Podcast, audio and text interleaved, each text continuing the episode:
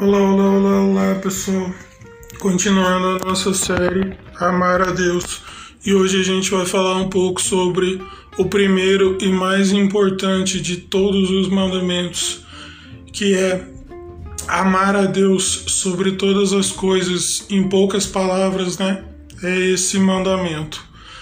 E na primeira carta de João, capítulo 5, versículo 3, diz assim: Porque nisto consiste amar a Deus, obedecer aos seus mandamentos, e os seus mandamentos não são pesados. Hoje em dia é, é muito mais, mais fácil alguma coisa ocupar o lugar de Deus em nossas vidas. Qualquer tipo de coisa que é, o nosso coração coloque uma segurança, uma confiança, desde de algo simples como como é, conseguir amizades ou relacionamento é, no sentido conjugal, é, conseguir bens materiais, né? Pautar a vida só pela questão financeira.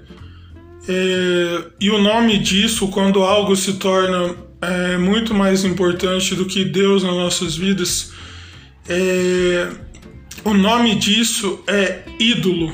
Por quê? Porque aquilo passa a ocupar o centro da nossa vida, passa a ocupar toda a nossa preocupação, toda a nossa satisfação, toda a nossa dedicação. E e quando Deus escreveu pro, pro povo, né, por meio de Moisés, é, o mandamento continua, né? A gente conhece ele da forma resumida, né? Amar a Deus sobre todas as coisas.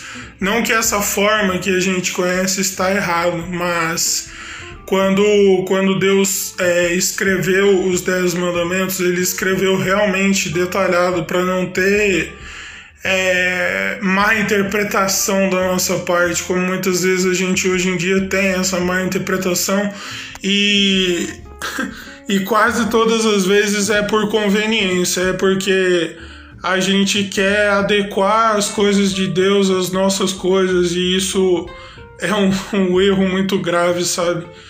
E, e quando Deus escreveu, né? Ele, ele continuou esse mandamento falando assim: não, terá, não terão outros deuses diante de mim, ou seja, olha, tudo que, tudo que você na sua vida é, colocar a importância que você deveria me dar, isso já está desviando o coração, isso já está sendo um ídolo, isso já está sendo.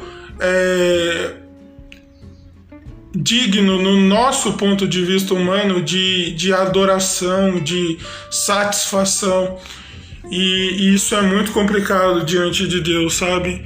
Eu fico, eu fico pensando com como Deus né, enxerga a gente aqui embaixo muitas vezes a gente vivendo do, da forma que a gente quer, da maneira que a gente quer, fazendo o que a gente quer e assume esses discursos, né? Ah, eu falo o que eu quero, do, do jeito que eu quero, falo com o que eu quero, de, com quem eu quiser, do jeito que eu quero. E isso é muito complicado, entende? Isso é, isso é bem delicado e muitas vezes a gente não percebe. É, a gente vai colocando um trabalho acima de Deus nas nossas vidas, vai colocando até mesmo casamento, que é algo que o próprio Deus fundou na frente de Deus, vai colocando filhos é, e tantas outras coisas, preocupações, medos. E, e por isso que eu penso comigo que Deus escreveu tão detalhadamente o mandamento, sabe? De, disso não, não terá alguém diante de mim, ou seja, poxa, eu te fiz, eu, eu te formei, né? Deus falando. É, e, e, e outras coisas vão se tornar mais importantes do que a mim na sua vida. E eu fico pensando como que, como que Deus é paciente com a gente, né? É, como eu falei, às vezes nem é coisas palpáveis assim na vida, mas às vezes a gente torna um medo muito mais importante que, que Deus na nossa vida, sendo que a Bíblia fala que o perfeito amor expulsa todo o medo. Então, quem, quem não ama é porque tem medo e, e pressupõe que, que isso é um castigo, sabe? Mas o verdadeiro amor expulsa todo medo. O verdadeiro amor é o amor de Deus na minha e na sua vida. Porque porque ele expulsa todo medo, ele expulsou todo o peso do pecado que estava sobre a gente que a gente não podia resolver. Então basta você e eu compreendermos o que realmente está escrito em João 1, capítulo capítulo 1, versículo 12, que se, se a gente realmente crer, a gente vai ter essa satisfação de sermos filhos de Deus, mas a gente tem que crer em Cristo, porque é Ele que, que se tornou pesado com o peso dos nossos pecados para nos deixar essa situação leve de sermos reconectados com Deus e sermos chamados filhos precisamos tomar muito cuidado como estamos é, tratando Deus em nossas vidas, no sentido de, de como estamos lidando com Ele em nossas vidas. Será que realmente temos colocado em primeiro lugar? Será que, que todas as circunstâncias, por mais difíceis que elas se tornem, elas têm sido mais importantes que o próprio Deus?